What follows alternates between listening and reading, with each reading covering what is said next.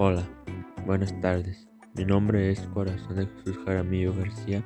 Estoy en el Bachillerato Comunitario San Isidro y hoy les hablaré sobre el tema ¿Por qué no se electrocutan los pájaros que posan sobre los cables de alta tensión? Es muy interesante saber que la corriente eléctrica que circula por los cables es como un río de electrones que fluye a toda velocidad.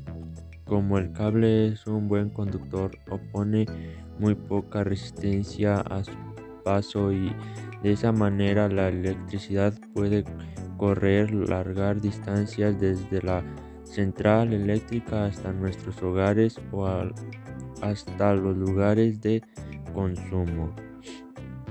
Me pareció muy interesante que la ave Suele ser muy pequeña, tiene muy pocas posibilidades de tocar al mismo tiempo el cable y la tierra o dos cables de tendido eléctrico.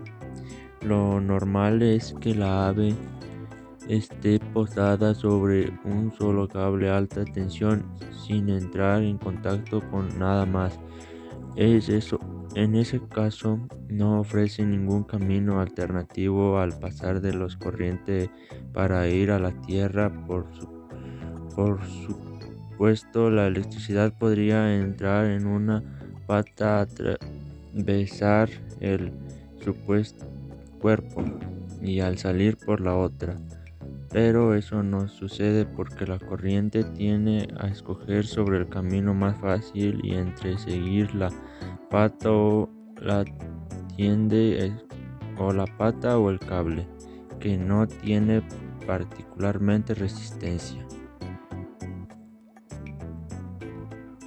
Y bueno, eso sería todo. Muchas gracias por su atención. No olviden seguirme en mi canal CJ. Hasta pronto.